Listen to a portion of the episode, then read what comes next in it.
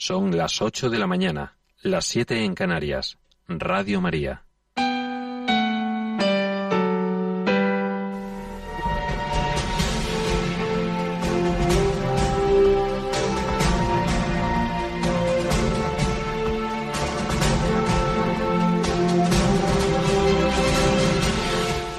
Comienza el Catecismo de la Iglesia Católica un programa dirigido por el Padre Luis Fernando de Prada.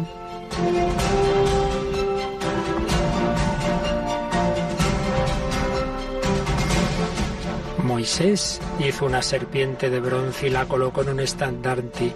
Cuando una serpiente mordía a alguien, éste miraba a la serpiente de bronce y salvaba la vida.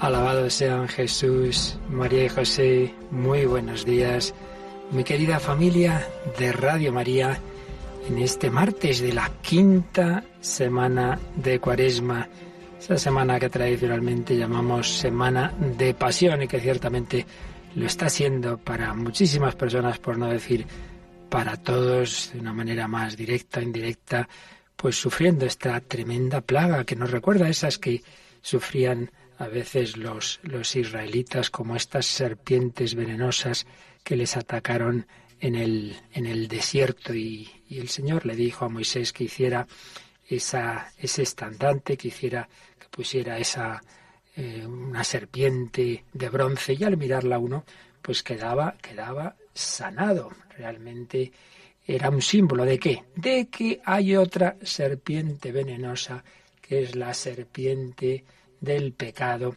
y que esa es la que más daño nos puede hacer porque es un virus interior que mata la vida del alma. Uno puede prolongar su vida del cuerpo, sin embargo vivir sin sentido, sin esperanza, sin amor, vacío, desesperado y tantas veces pues eso nos lleva incluso al suicidio y a otras situaciones semejantes. Por eso esta lectura viene como preparación en la Santa Misa de hoy del Evangelio en que Jesús está ahí debatiendo con los, con los enemigos suyos, los que no creen en él, y les dice estas palabras, em, yo me voy y me buscaréis y moriréis por vuestro pecado, moriréis por vuestro pecado, porque si no creéis que yo soy, moriréis en vuestros pecados. ¿Qué quiere decir esto? Yo soy es el, el nombre divino de Yahvé.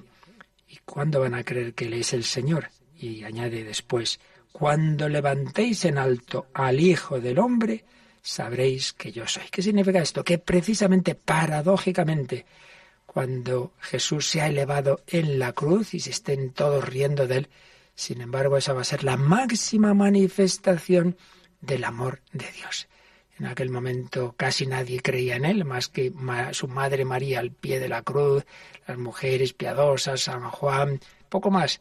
Y hoy nosotros, en cambio, sabemos que ese es nuestro Dios, el Dios del amor, el Dios que ha asumido también el sufrimiento humano, el Dios que ha compartido nuestro dolor, la humillación y la muerte y muerte de cruz. No, no estamos solos pasándolo mal ahora o cada uno en sus circunstancias personales en, a lo largo de, lo, lo, que ha ido viviendo en su vida y que ahora de una manera comunitaria pues experimentamos tanto ese dolor. No estamos solos, el Hijo de Dios ha compartido nuestra vida.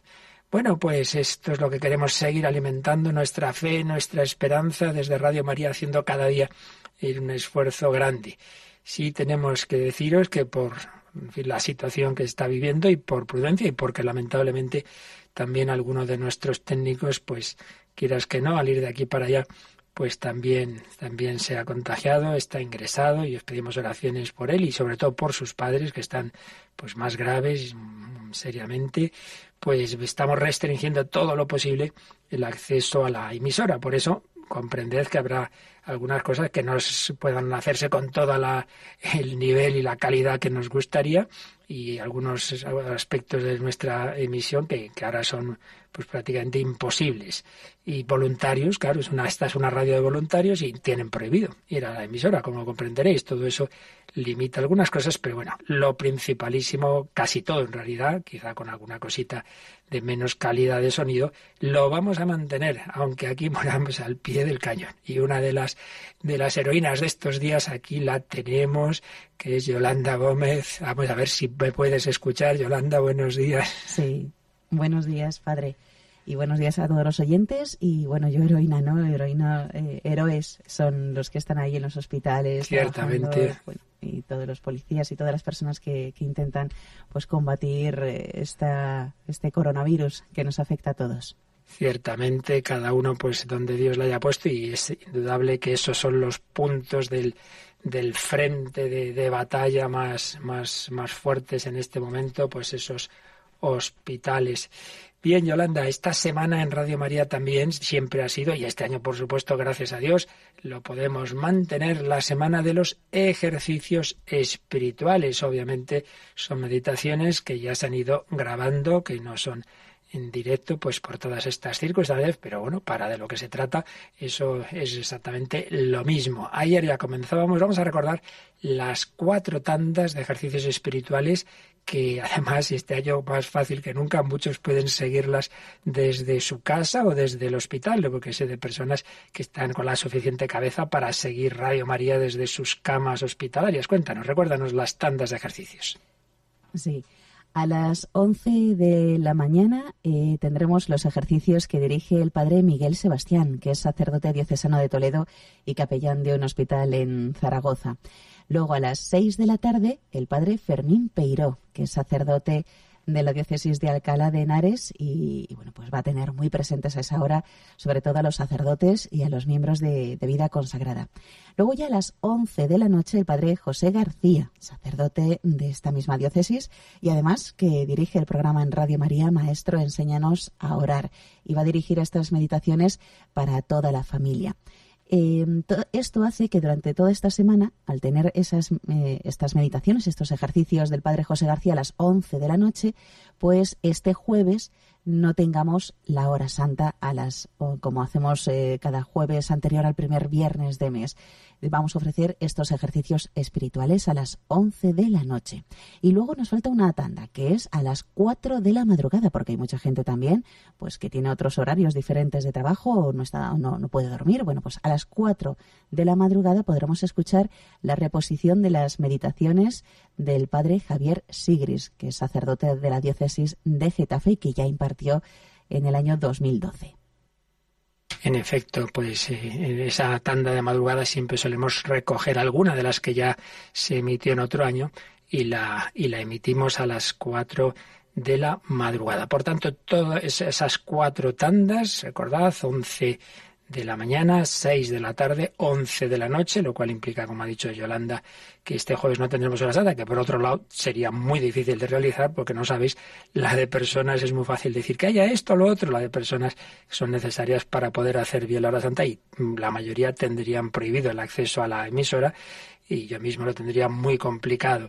Así que, pero en cualquier caso, no, ningún año la hemos tenido cuando ha coincidido con los ejercicios espirituales, toda esta semana. Y luego la semana siguiente tendremos una tanda de ejercicios espirituales que llamamos intensiva, de más meditaciones. Pero hoy también es el último día del mes de marzo, un mes en el que hemos celebrado a San José y, por tanto también es la última meditación de las que nos está ofreciendo el Padre Santiago Arellano, pero además hoy es la culminación de todo, porque son meditaciones que han ido preparando lo que vamos a hacer hoy a las doce y cuarto más o menos de mediodía, ¿verdad, Yolanda?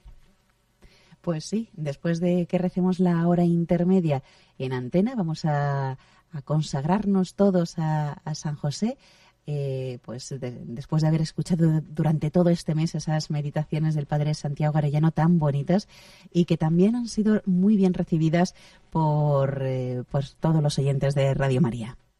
Ciertamente, y recordamos que estos días tampoco podemos enviar los discos porque eso implica una serie de personas en la emisora que no pueden ir, pero sí que está funcionando más que nunca el podcast de Radio María. Y ahí tenéis, se van subiendo las meditaciones de ejercicios, se van subiendo, se van subiendo estas eh, meditaciones de San José y hemos hecho un primer apartado, el primero de toda la página web de podcast, donde estamos seleccionando pues programas especialmente dirigidos a estos momentos de la pandemia, oraciones de contrición, el tema de las indulgencias y algunos programas más significativos. Por ejemplo, anoche mismo subimos una entrevista preciosa que en el programa Rompiendo Moldes se realizó a uno de los sacerdotes que ha estado gravemente afectado, ingresado y que estaba ingresado él con su madre. Su madre falleció, él ya ha salido a casa y es una entrevista preciosa de una media hora al padre John García que podéis recuperar eh, tanto en el podcast del programa ese de Rompiendo Moldes completo como si queréis solo la entrevista en este primer apartado de, de nuestro podcast que es especial especial pandemia. y ahí, ahí, lo tenéis, también pues oraciones muy indicadas, etcétera.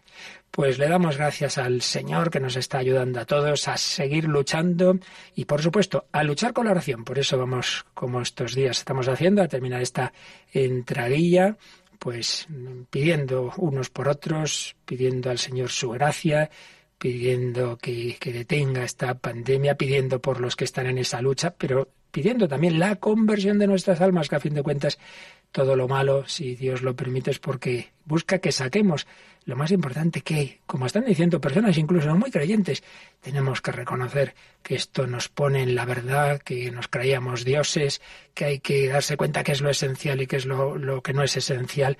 Vamos a pedir al Padre Celestial que nos ayude a todos a sacar enseñanza, que nos dé fuerza y, por supuesto, pedimos por los difuntos, como ayer hacía en su programa Sexto Continente Monseñor Munilla, cuando oímos tantos muertos, no sé qué, lo primero que hace un cristiano, que es rezar por sus almas. Hemos puesto también en ese podcast la parte que hizo de responso por los difuntos. Podéis también bajarlo de ahí y recemos todos. Y ahora lo hacemos sencillamente invocando a nuestro Padre y a la Virgen María, nuestra mamá. Padre nuestro que estás en el cielo, santificado sea tu nombre. Venga a nosotros tu reino, hágase tu voluntad en la tierra como en el cielo. Danos hoy nuestro pan de cada día. Perdona nuestras ofensas, como también nosotros perdonamos a los que nos ofenden. No nos dejes caer en la tentación y líbranos del mal. Dios te salve María, llena eres de gracia, el Señor es contigo. Bendita tú eres entre todas las mujeres, y bendito es el fruto de tu vientre, Jesús. Santa María, Madre de Dios, ruega por nosotros pecadores, ahora y en la hora de nuestra muerte. Amén. Gloria al Padre y al Hijo y al Espíritu Santo. Como era en el principio, ahora y siempre, por los siglos de los siglos. Amén. Sagrado corazón de Jesús. En vos confío. Inmaculado corazón de María. Sed la salvación del alma mía. San José y todos los ángeles y santos de Dios rogad por nosotros.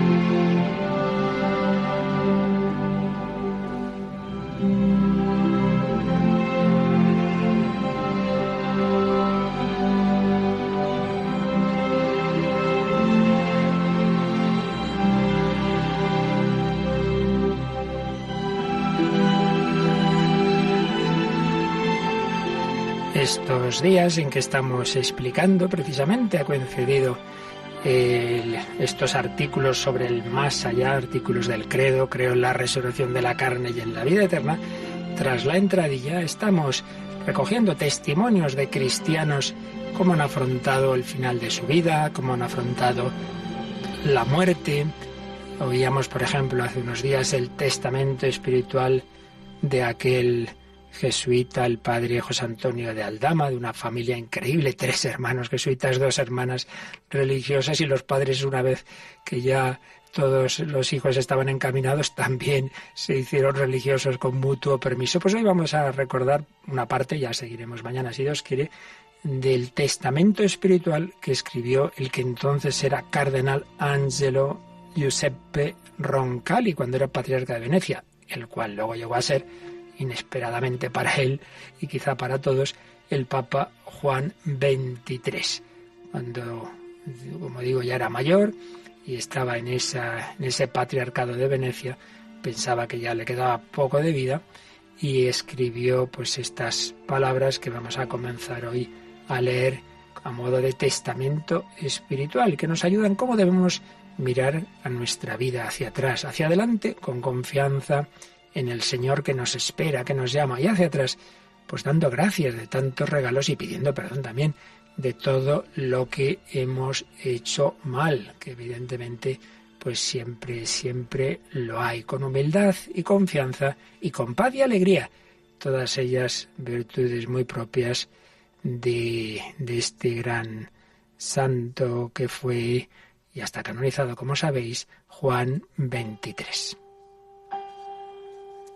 En el momento de presentarme ante el Señor, uno y trino que me creó, me redimió, me quiso sacerdote y obispo suyo, me colmó de gracias sin fin, encomiendo mi pobre alma a su misericordia, le pido humildemente perdón de mis pecados y mis deficiencias, le ofrezco lo poco bueno que con su ayuda he podido hacer, aunque imperfecto y mezquino, para gloria suya, servicio de la Santa Iglesia y edificación de mis hermanos, suplicándole finalmente que me acoja como Padre bueno y piadoso con sus santos en la bienaventurada eternidad.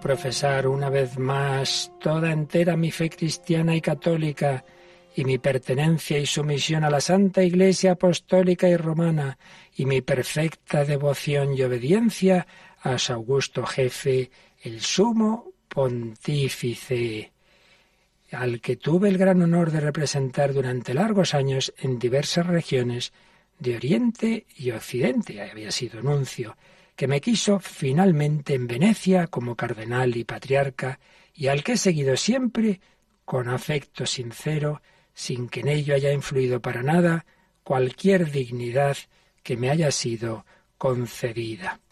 El sentimiento de mi poquedad y de mi nada me ha acompañado siempre, manteniéndome humilde y sereno, y concediéndome la dicha de emplearme lo mejor que he podido en continuo ejercicio de obediencia y de caridad por las almas y por los intereses del reino de Jesús, mi Señor y mi todo. A Él toda la gloria, para mí y como mérito mío, su misericordia. Señor, esto solo me basta.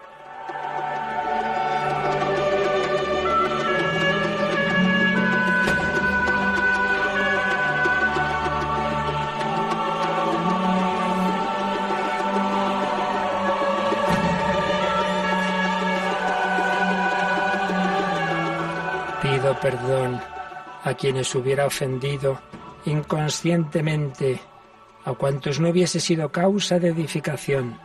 Siento que no tengo que perdonar nada a nadie, porque en cuantos me conocieron y han tenido relaciones conmigo, aunque me hubiesen ofendido o despreciado, o tenido, y esto con justicia en poca estima, o me hubiesen sido motivo de aflicción, solo reconozco, hermanos y bienhechores, a los que estoy agradecido y por los que ruego y rogaré siempre. Vamos a dejarlo aquí, qué maravilla. Fijaos en estas líneas de su testamento, dar gracias a Dios, reconocer y agradecer sus muchos dones, pedir perdón de lo que ha hecho mal y no tiene que perdonar a nadie porque no se sentía ofendido injustamente por nadie. Da gusto, las personas buenas no captan las ofensas, otras en cambio cualquier cosa, cualquier mirada, cualquier despiste, cualquier mm, palabra, oh, oh, lo que me has dicho, es lo que me has hecho, hay que no me has hay que no sé qué. Pidamos al Señor y más en estos momentos de tensión, que tengamos cuidado de, de no caer en, en esos enfados, en esas exigencias, en esas impaciencias, en comprender las limitaciones del prójimo y máxime, pues en estas circunstancias en que uno puede estar más tenso. Juan 23 ni se enteraba, pues se enteraba y nada, ni le afectaba, ni se acordaba que sí que le habían despreciado y sí que le habían dicho esto y lo otro, pues nada, él eso ni cuenta. Llegaba al final de su vida, no se acordaba, no es como algunos que parece que llevan un encuadernito de ofensas personales. Pues pedimos al Señor que vivamos así y así como Él tendremos ya en nuestra vida la alegría, la felicidad, la paz de quien vive en el amor de Dios.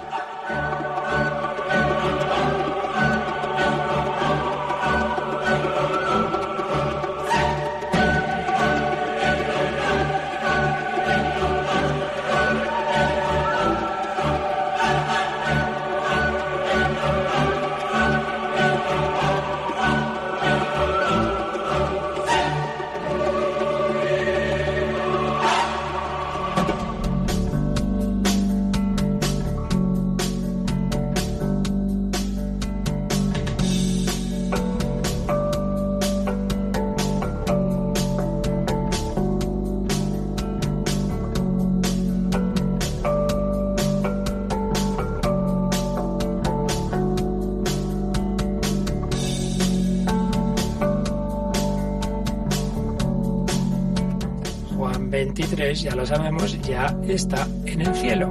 Está canonizado. Eso, entre otras cosas, la primera de todas, lo que significa una canonización es la certeza que da el Señor a su iglesia a través de un acto de magisterio infalible, la certeza de que una persona está en el cielo. Bueno, ¿y qué es eso del cielo? Pues es precisamente lo que hemos estado viendo todos estos días, pues gracias a, estos números del, catecismo, eh, este apartado que empieza en el 1023 sobre el cielo, dentro del artículo 12 del credo, creo en la vida eterna, creo en la vida eterna.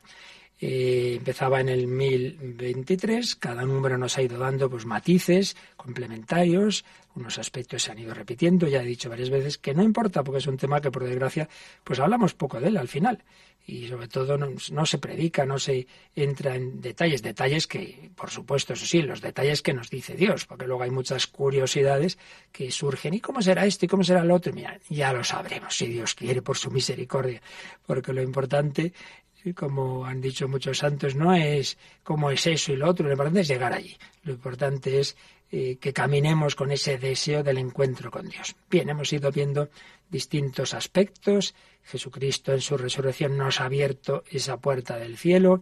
Significa el cielo pues la plenitud de lo que ya tenemos aquí. Cuando uno vive en la amistad con Dios, vive en la comunión con la Santísima Trinidad. Mi Padre le amará, vendremos a Él, haremos morada en Él, pero eso ya no en la oscuridad de la fe, con momentos de cercanía y momentos en que parece que Dios se esconde y uno duda de todo y tal. No, no, no. Ya en plenitud, cara a cara, cada, cara a cara, eso es lo principal, la visión que llamamos visión beatífica, contemplación de, de, la humanidad de Cristo y en él del Padre, del Hijo y del Espíritu Santo, comunión con la Virgen María, con los ángeles, con todos los que han aceptado esa invitación al amor de Dios, a ese banquete, banquete por tanto, dimensión también de fraternidad, estar con Cristo, plenitud de gozo, todo ello en la eternidad, que ya hemos dicho también muchas veces que no es un día y otro y otro y otro y esto nunca se acaba, que a alguno le puede agobiar, incluso que aburrimiento. No, no, no, no, no.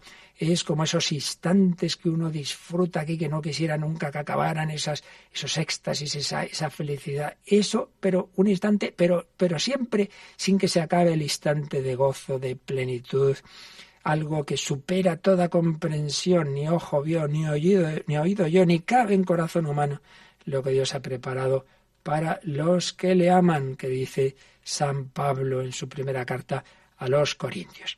Estábamos profundizando en el aspecto que es un poco la clave de todos los demás, de ese ver a Dios, ver a Dios, que ya decíamos también que por las fuerzas humanas es imposible. El hombre con su razón puede concluir que Dios existe, eso sí, desde luego, y algunos aspectos, y sí, sí, pero la visión beatífica es algo que el hombre nunca podría soñar, y de hecho en ninguna religión se entiende como, como nosotros que Dios mismo nos eleva a, participar de su naturaleza divina, nos da su gracia, nos permite gozar de su misma, la participación se entiende siempre, de su misma felicidad y de contemplarle como Él es.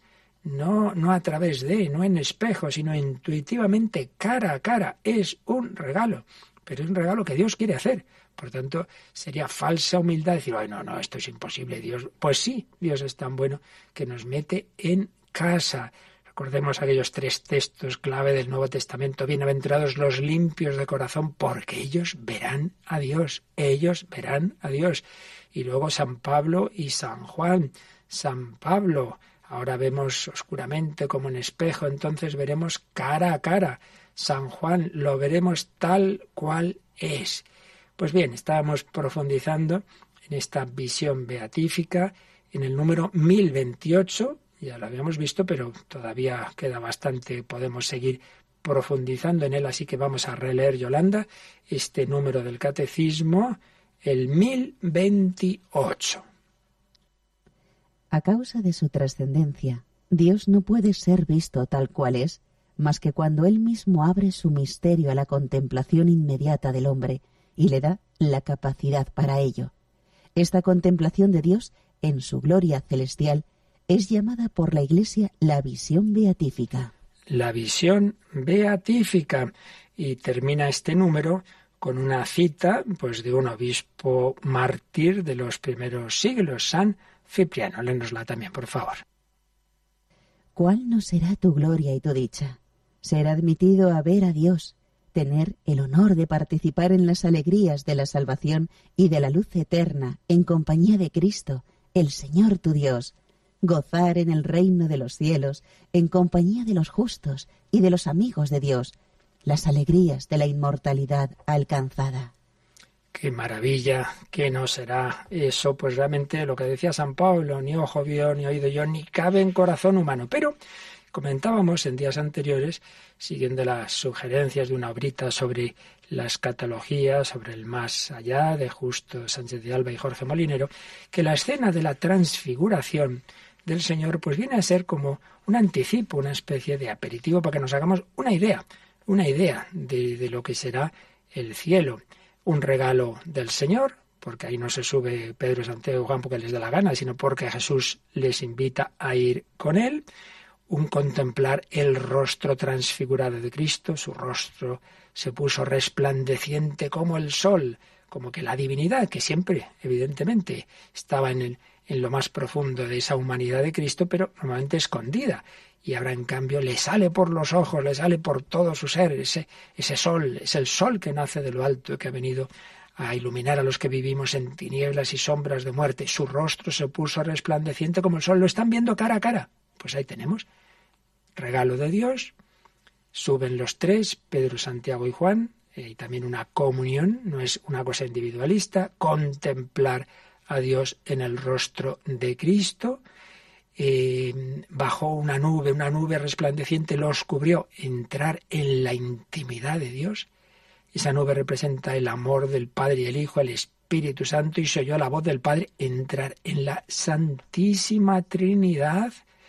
Esa nube como que les empapa y por tanto los diviniza, elevación, deificación de los bienaventurados, como hijos en el Hijo, este es mi Hijo, el amado, el predilecto.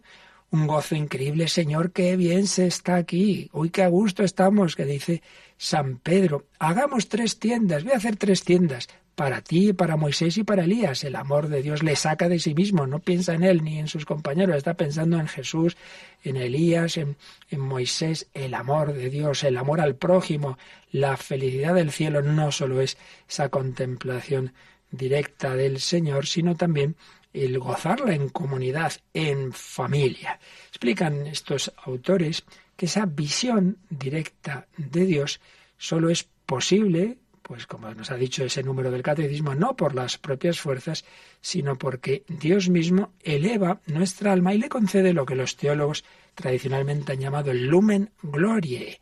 Si en esta vida necesitamos el don de la fe, que es ver las cosas con los ojos de Dios, para mm, poder contemplarle cara a cara, necesitamos una nueva elevación del alma, que, como digo, se ha llamado tradicionalmente lumen gloria, una expresión latina, la luz de la gloria, para poder contemplar al Señor. El Señor toma consigo al justo, entra en el gozo de tu Señor. Eso es con mucho lo mejor que dice San Pablo en, en su carta a los filipenses. Ahí estaremos siempre con el Señor como dice en su carta primera a los tesalonicenses, ya mm, directamente y no en enigmas, contemplando al Señor. Se cumple la bienaventuranza. Bienaventurados los limpios de corazón, porque ellos verán a Dios. Por cierto, eso ya lo hacen desde siempre, de, bueno, desde siempre, desde que eh, los ángeles que aceptaron la invitación a la amistad con Dios, los ángeles, y recordad, cuando Jesús habla de los niños, dice que sus ángeles, sus ángeles ven continuamente el rostro de mi Padre Celestial.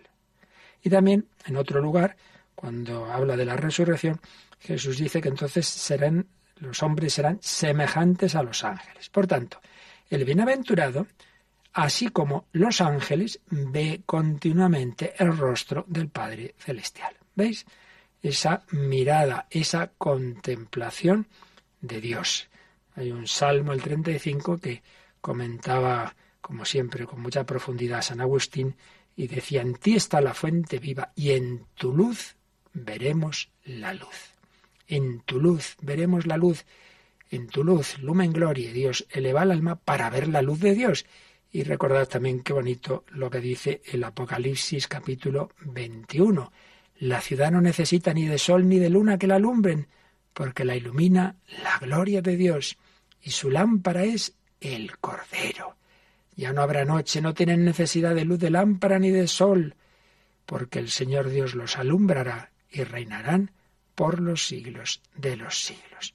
El hombre pues participa, pues de alguna semejanza divina, mediante la elevación que Dios hace de su inteligencia que le permite contemplarle cara a cara. ¿Y cuál es el objeto de esa contemplación de Dios? La misma esencia divina, la naturaleza de Dios. ¿Pero qué es esto? ¿Cómo, cómo el hombre puede contemplar esa esencia divina? Pues ya decimos, por, por un milagro permanente que Dios concederá porque así lo ha dicho, porque lo ha prometido, no hay más. Aquí no hay filosofía, aquí es simplemente acoger la revelación de Dios de un modo inmediato, claro, directo, abierto, ver a Dios como es en sí mismo y por tanto uno en esencia y trino en personas. Vamos a ver al Padre, al Hijo, al Espíritu Santo, esto que aquí nos supera. Como dicen los teólogos, veremos a todo Dios, pero no veremos a Dios totalmente. ¿Qué quiere esto decir? Que el alma humana siempre será limitada y por tanto nunca va a nunca le va a entrar, por hablar de alguna manera, Dios en sí mismo. Es decir, uno que no pienso y me voy a aburrir, no, no, no. Toda la eternidad, como decía, un ejemplo, bueno, no es muy bueno el ejemplo, pero en fin, un ratoncito en torno a un queso ahí inmenso y, va royendo, royendo, royendo, dando vueltas, dando vueltas al queso y nada de eso, siempre tiene que comer. Pues el alma siempre tendrá que descubrir más esa esencia divina. Siempre es algo mucho más grande, siempre es infinito y por tanto una plenitud, una gran felicidad, pero por otro lado, pues algo que no, que no, que no es que se acabe ya, ya está, ya, ya he visto a Dios, ya está, no, no, no. Todavía, vamos, todavía siempre, eternamente, entrando más y más en Dios. Y por supuesto, también veremos a los hermanos. Pues ya hemos repetido muchas veces que diversas escenas, diversas parábolas, imágenes que, Jesús nos pone en el Evangelio para hablar del cielo, pues implican la comunidad con los demás. El banquete, un banquete no es estar ahí todos juntos calladitos, ¿verdad? No, no. Hay vino, hay música, está la Virgen María, los ángeles cantando, los santos, esos santos a los que has tenido más devoción. No me acuerdo quién era, oí contar, uno tenía mucha devoción a Santa Teresa. Decía, yo cuando llegue al cielo voy a buscar, preguntar por ella, le voy a dar un par de besos. Bueno, pues muy bien. Según Santo Tomás, los santos, en cuanto son parte del universo, conocen en el verbo todo lo que pertenece a este mundo y en cuanto son miembros de la comunidad humana, conocen lo que fue objeto de su cariño e interés en la tierra. Entonces, claro que sí, uno podrá reencontrarse con aquellas personas, siempre se entiende, que, que hayan aceptado, que no hayan rechazado la invitación de Dios, ¿no? sino que estén salvadas, estén en el cielo, pues ahí ese reencuentro con familiares, con amigos, con ese sacerdote que te catequizó, etcétera, etcétera. Cada uno amará al otro como a sí mismo y se alegrará del bien del otro. Por eso la alegría del otro va a ser también mi alegría, no como aquí a veces pasa por desgracia, que la envidia nos corroe y nos fastidia el bien del otro. Todo lo contrario, escribía San José María Escriba de Balaguer, después de la muerte os recibirá el amor. Y en el amor de Dios encontraréis además todos los amores limpios que habéis tenido en la tierra. Y luego van llegando otras almas, hombre, que llega aquí esta persona, qué maravilla. Progreso espiritual de las personas queridas, el fruto que ha dado las cosas que han hecho, que has hecho en la vida, y por supuesto, en la espera también de, la, resurrección del cuerpo, que esa alegría del alma entonces también repercutirá en el cuerpo. Todo esto se añade a esa alegría fundamental que es la contemplación de la esencia divina. Eh, lo esencial es eso, y esto ya es más accidental, por eso los teólogos suelen distinguir pues esa gloria esencial y la gloria accidental, pero bueno, que sea accidental, que no sea lo esencial, no quiere decir que no sea importante también esa alegría, ese gozo que viene pues de, la, de, la, unión con los demás, de ver a esta persona, a esta otra, de, y en fin, de todos esos otros aspectos estupendos. Pues le damos gracias al Señor y, vamos a, pedirle, pues ante todo eso, más que intentar entender mucho, lo principal es que, lleguemos allí, que vivamos en comunión con Dios. Si vivimos en comunión con Dios aquí, pues ya hemos dicho que la muerte lo que hace es hacer definitivo el, aquello que aquí nosotros estamos viviendo.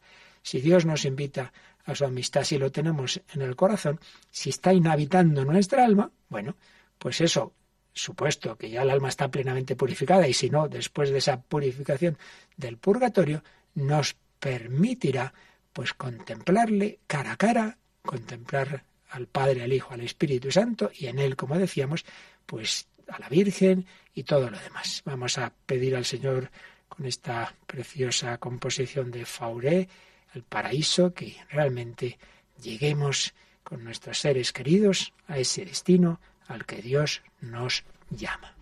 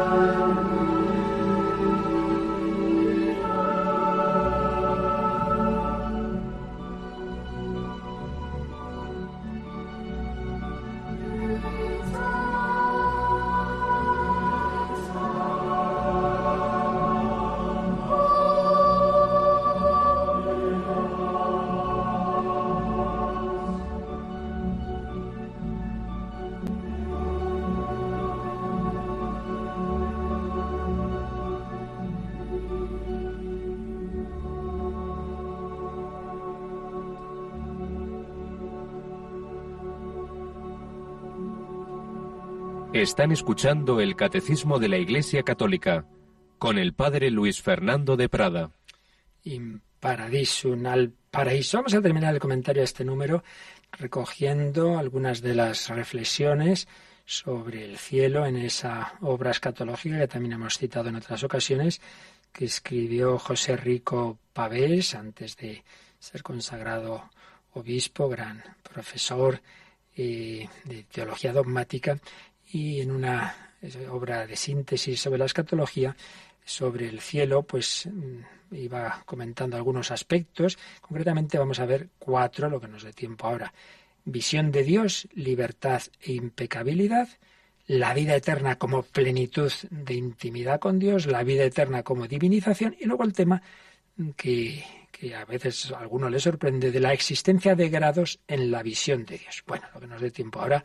Primero, esto que estamos viendo, visión de Dios, libertad e impecabilidad. ¿Qué quiere esto decir? Hombre, pues que si en el cielo uno ya directamente está viendo a Dios, el sumo bien, entonces ya no hay duda.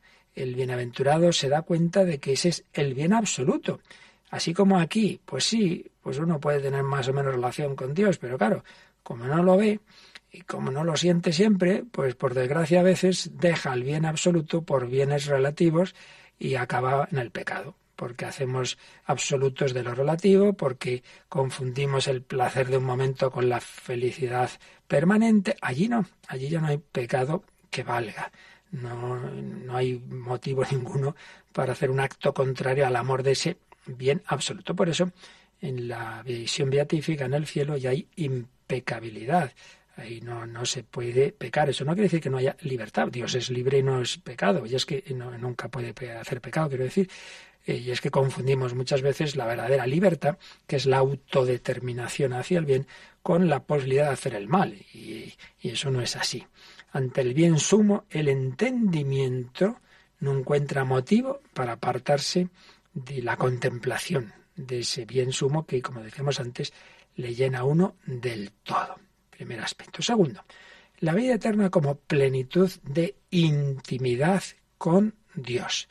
Decíamos que se está viendo la esencia divina, pero hemos insistido también todos estos días que nunca se le imagine uno esto como una contemplación abstracta de esencias en plan filosófico que daría una impresión de un eterno aburrimiento. No, no, no. Dios no es una cosa ni es una idea, sino un ser personal, concretamente tripersonal, una riqueza de, interrelación. Y las personas no se poseen por apropiación como se poseen cosas. No, las personas se poseen por una interrelación a través del mutuo conocimiento y del mutuo amor. Pues así es en el matrimonio, así son todas las relaciones íntimas, un conocimiento y amor que llevan a la entrega recíproca. Las personas se poseen dándose, dándose mutuamente. El Padre se da al Hijo, el Hijo se da al Padre, el Padre y el Hijo se dan en el Espíritu Santo. Pues bien, también el bienaventurado entra en esa dinámica de amor. Es una maravilla, una intimidad con Dios.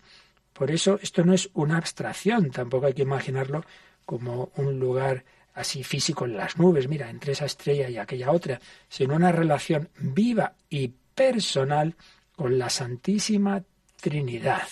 Es el encuentro con el Padre que se realiza en Cristo resucitado gracias a la comunión del Espíritu Santo. Esa nube que decíamos que cubría a Pedro, Santiago y Juan, es estar ahí, que Dios te mete, que Dios te mete en, en, su, en su familia, en su intimidad, te mete en casa.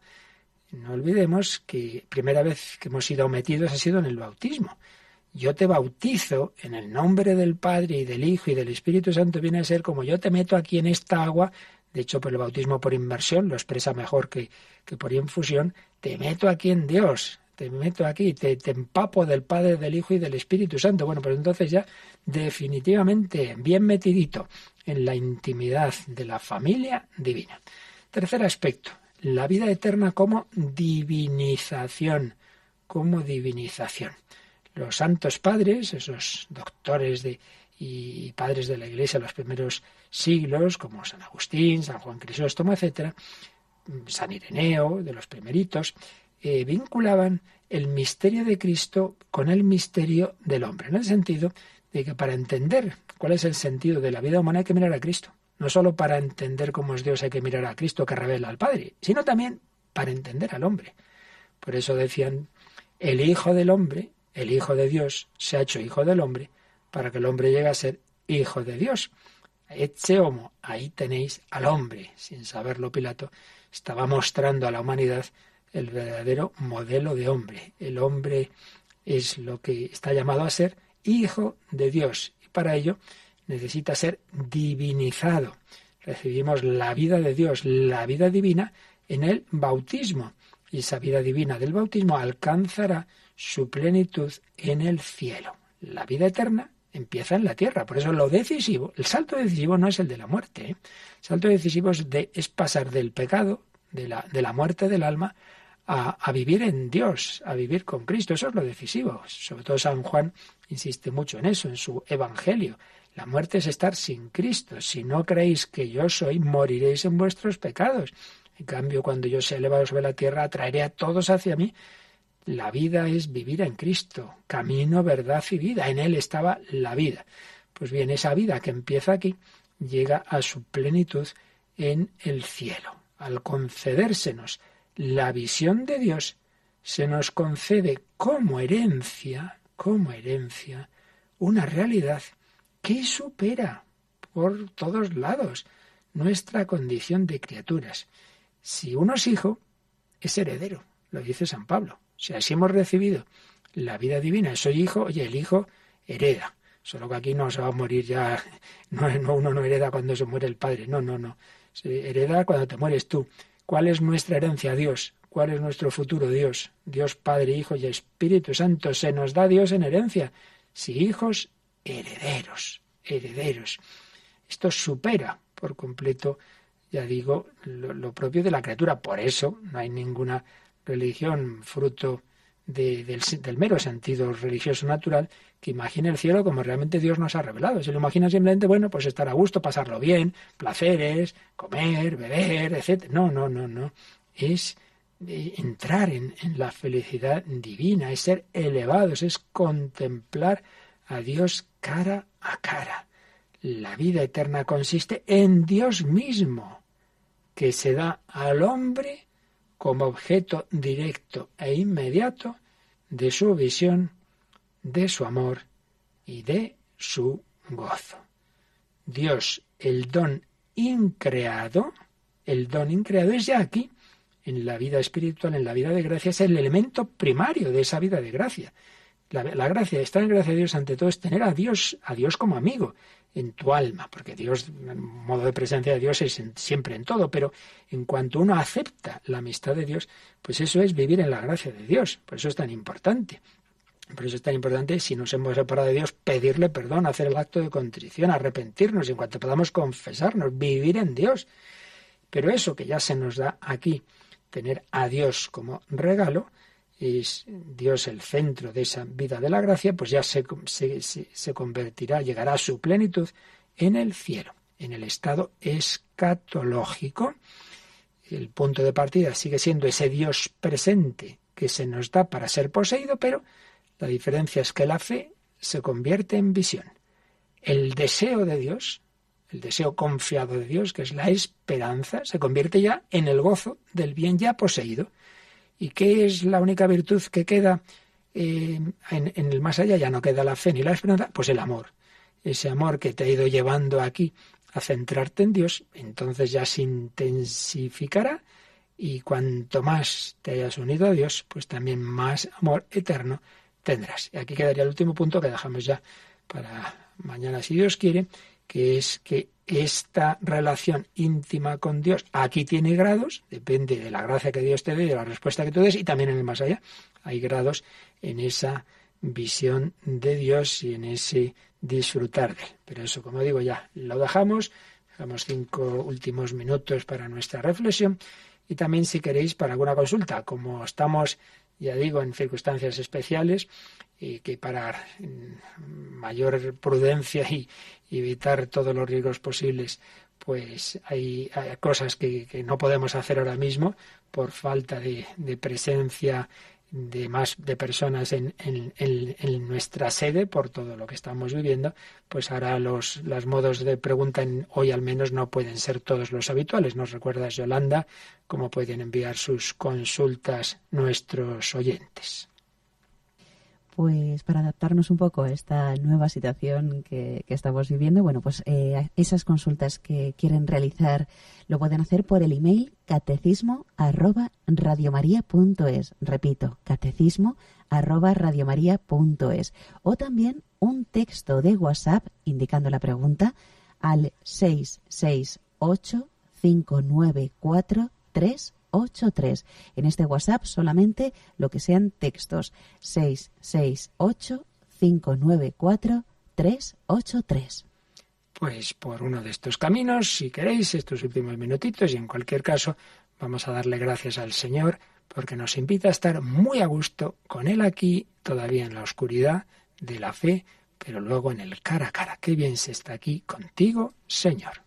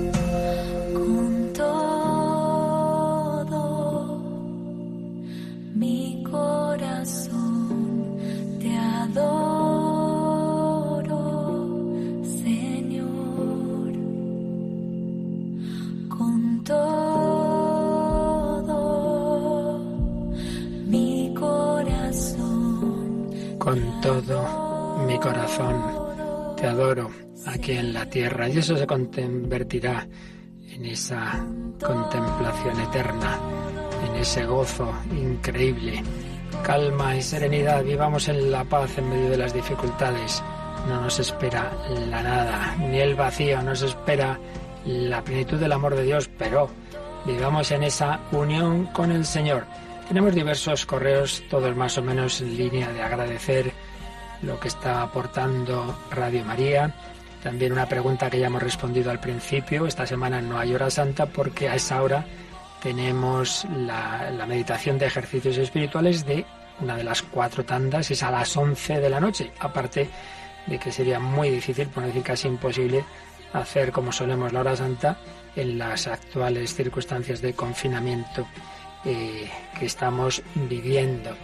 También una petición que había de hace ya tiempo, ya la hemos cumplido, que haya unas oraciones breves para enfermos, para agonizantes, para rezar junto al que está pasando lo mal, o incluso puede el Señor llamarle a su presencia, las tenéis en el podcast de Radio María en el primer apartado que pone especial COVID-19. Hay un montón ya, bueno, un montón, como seis, siete, no, nueve o diez oraciones que muchísimas personas se están descargando, están corriendo ya por muchos lugares, por muchos WhatsApps, por correo electrónico. Ahí las tenéis para cada uno que recemos estos días y que invitemos a rezar especialmente a los enfermos. También hay quien pregunta pues si las retransmisiones que estamos haciendo, pues cómo nos apañamos pues por milagros divinos y también de la técnica que permiten por un lado pues cumplir las normas de, de separación de las personas, pero pues a la vez de estar comunicados. Realmente es asombroso, gracias a Dios, a la técnica y a nuestros técnicos que están haciendo un gran esfuerzo. Y vuelvo a insistir en que pedimos oraciones porque uno de ellos lo tenemos ingresado, sus padres graves, y bueno, otras personas, la madre de otro periodista también. Pedimos vuestra oración, que el Señor proteja a Radio María para poder también seguir ayudando a tantas personas en estos momentos difíciles. Pero no nos olvidemos, Dios está con nosotros, Él también sufrió pues, pues tantas, tantas penalidades, sobre todo pues en esa durísima pasión, en esa agonía en la cruz, pero todo está vencido por la resurrección. La bendición de Dios Todopoderoso, Padre, Hijo y Espíritu Santo, descienda sobre vosotros y os acompañe siempre. Amén. Y hasta mañana, si Dios quiere. Bueno, mejor dicho, hasta la hora del ángelos, en que nos volvemos a unir en oración.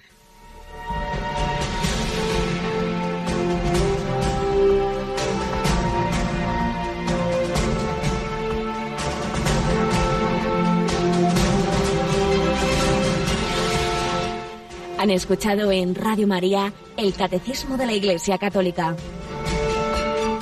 Un programa dirigido por el Padre Luis Fernando de Prada.